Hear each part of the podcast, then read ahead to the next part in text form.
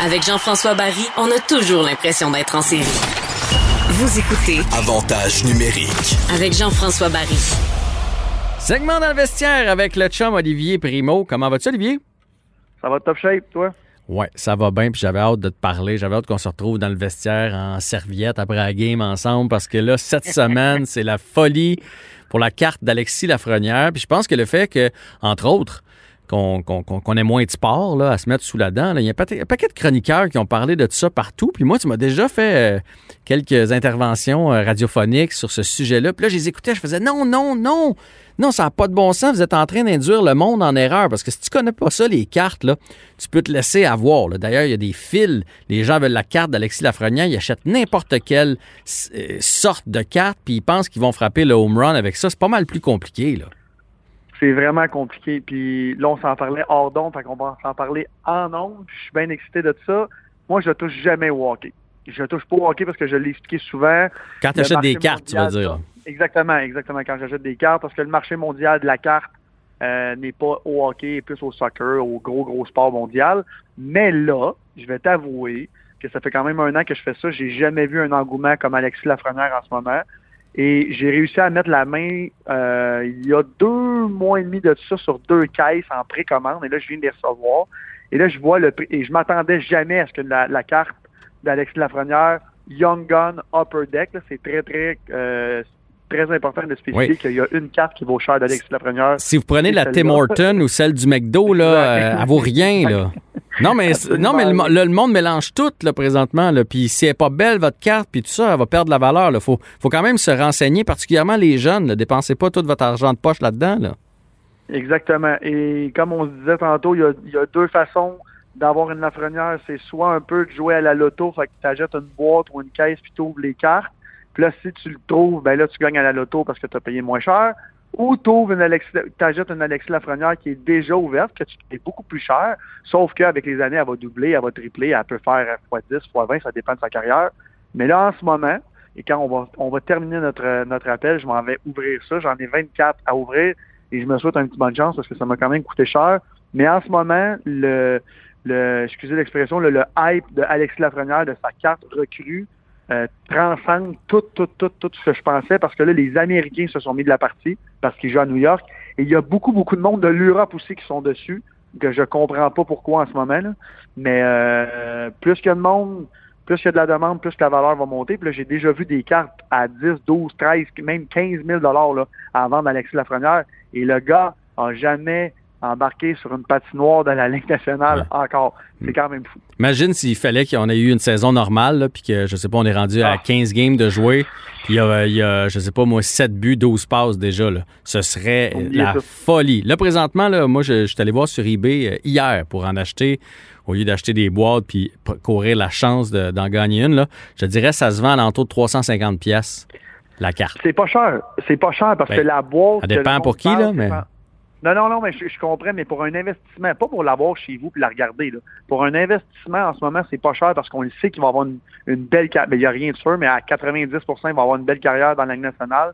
C'est un Québécois. Il joue à New York dans un méga marché et on sait que les Québécois raffolent des cartes de hockey.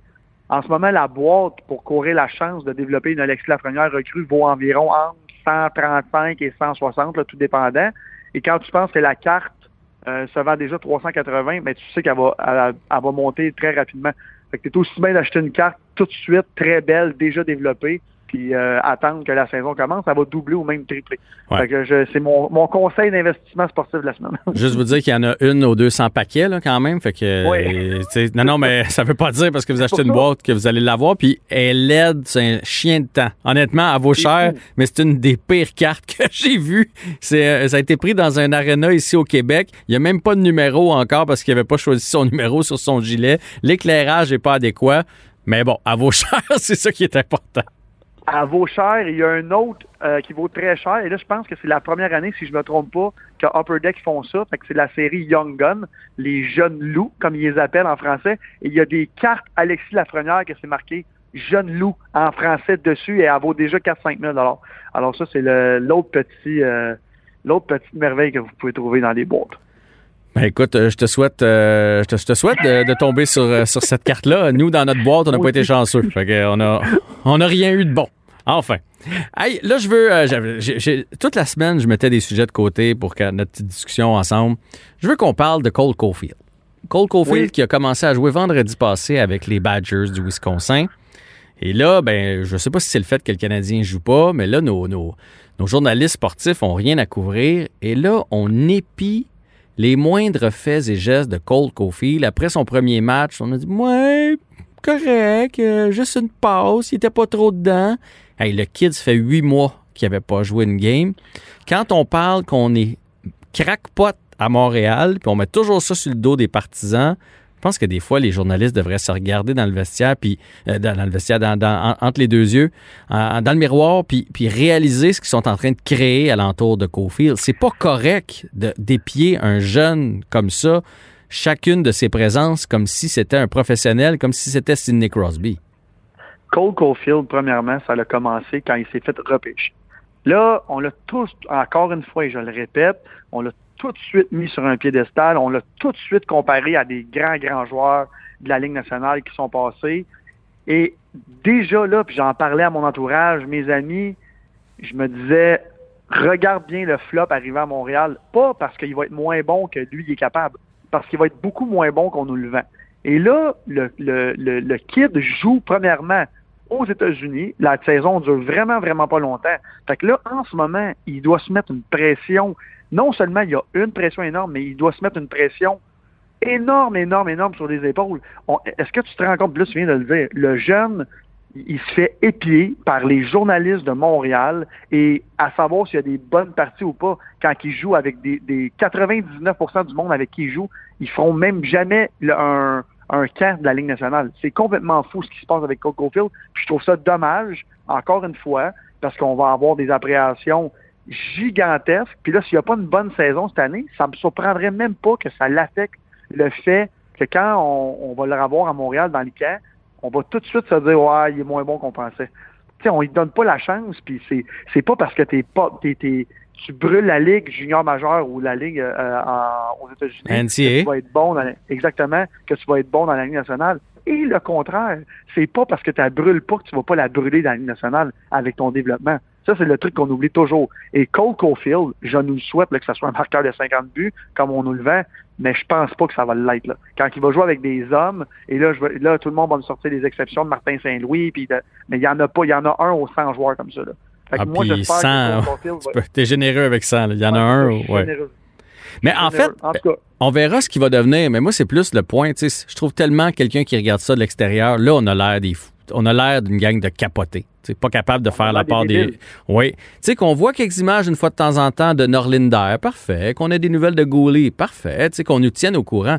Mais on peut pas analyser ses présences. Surtout quand le kid, tu sais, il a été en pandémie. Sa première game en huit mois. Et là, déjà, on, on est prêt à faire. Moi, finalement, pas si bon que ça. Hey, sacrifice. Prenons notre gaz égal. JF, ce qui est drôle là-dedans, c'est que les journalistes qui en parlent en ce moment comme ça, comme que tu viens de dire que Oups, il était pas si bon que ça, c'est les premiers Oui. qui disaient au début, encore une fois, ça va être le futur Wayne Gretzky. Là, j'exagère, mais vous comprenez ce que je veux dire. C'est, c'est épouvantable ce qui se passe en ce moment. Puis c'est pour ça, tu sais, le monde, il me dit tout le temps, Olivier, tu chiales tout le temps sur le Canadien. Moi, je chiale pas sur le Canadien. Je baisse les appréhensions, comme dans presque toutes les autres équipes de la Ligue nationale.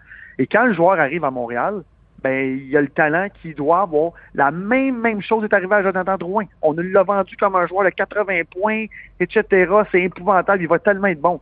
Le gars fait les points que son salaire demande. That's it, that's all, c'est ce qu'on lui demande.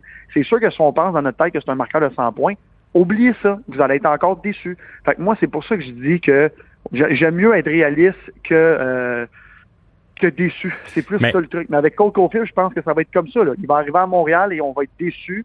Puis là, on va dire encore, ah, on nous avait vendu, puis là, le repêchage est pas bon, puis Tennings est pas bon. Mais c'est pas ça le but.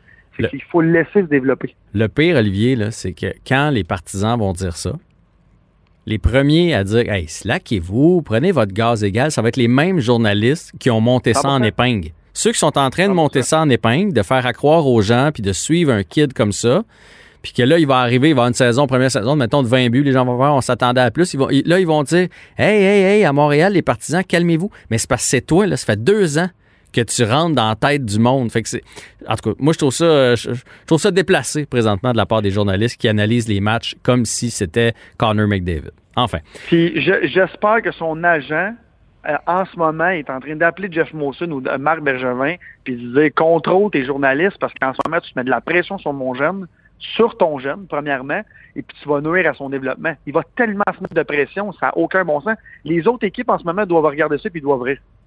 Ouais je veux t'entendre, c'est la division canadienne. Euh, Melnick, le, propriétaire des euh, sénateurs, a dit qu'on euh, allait être désavantagé s'il y avait une division canadienne cette année dans la Ligue nationale de hockey, ce qui semble se confirmer. Marc Bergevin, lui, a dit Ouais, ça va être fort, mais toutes les équipes sont, fortes. Y a pas de, ça sera pas plus fort que d'habitude.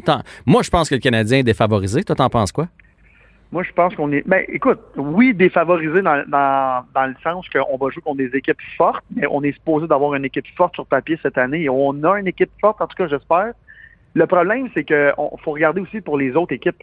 Sais, on s'en va dans l'Ouest tout ça. Les autres, ils, eux autres aussi vont jouer contre des gros clubs. Montréal est rendu un gros club.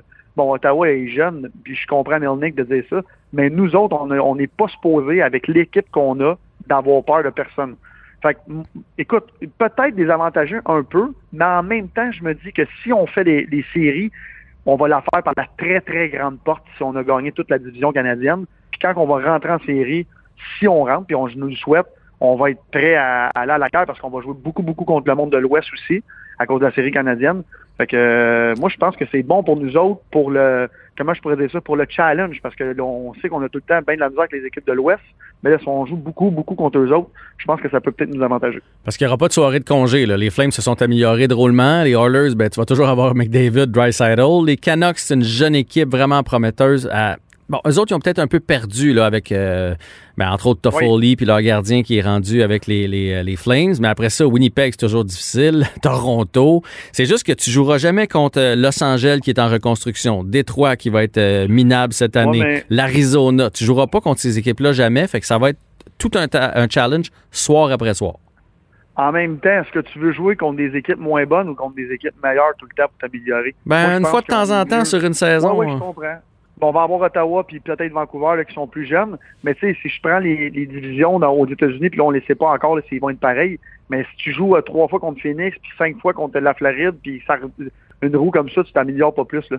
Fait que, puis je veux rien enlever à la Floride. Peut-être que mon chum Joey Berdon nous écrit, nous écoute en ce moment, mais on, se comprend là. Moi, je pense que Écoute, dans l'adversité, tu t'améliores. Fait que je pense que le Canadien, en plus avec l'équipe qu'on a cette année, avec le désastre des cinq dernières années, je pense que c'est le temps de prouver qu'on est capable de gagner contre des grosses équipes pendant toute une saison.